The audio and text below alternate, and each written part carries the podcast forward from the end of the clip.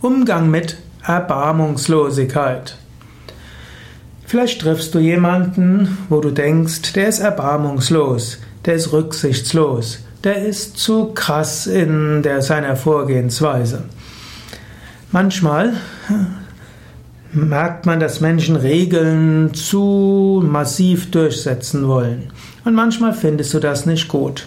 Manchmal findest du es nicht gut, wenn das gegenüber dir getan wird. Manchmal findest du es nicht gut, wenn das gegenüber anderen getan wird.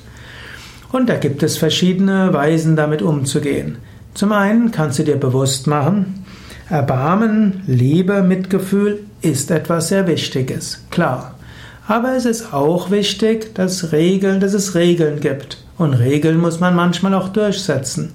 Und im Durchsetzen von Regeln, dort ist manchmal auch ein gewisser Vorwurf von Erbarmungslosigkeit nicht zu vermeiden.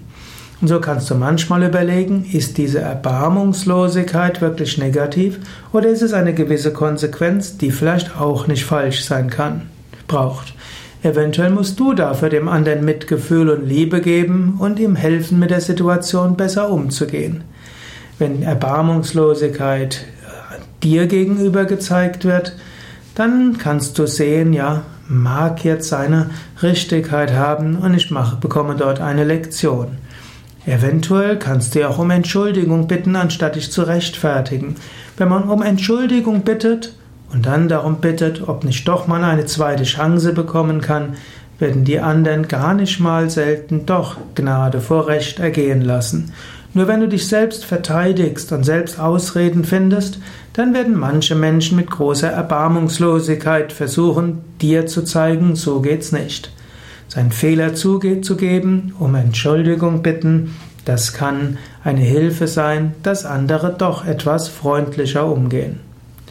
Natürlich, Erbarmungslosigkeit gibt es auch in anderen Kontexten. Und dann gilt es anders mit umzugehen. Ich will hier nicht über Verbrechen sprechen.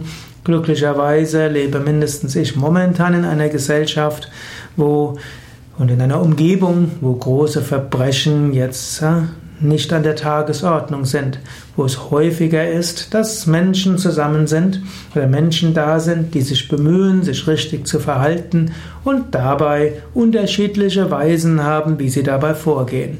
Auch Menschen, die idealistisch sind, wird manchmal Erbarmungslosigkeit vorgeworfen. Dort kann man auch eine andere Blickrichtung haben und das Ganze als Konsequenz und Verlässlichkeit deuten.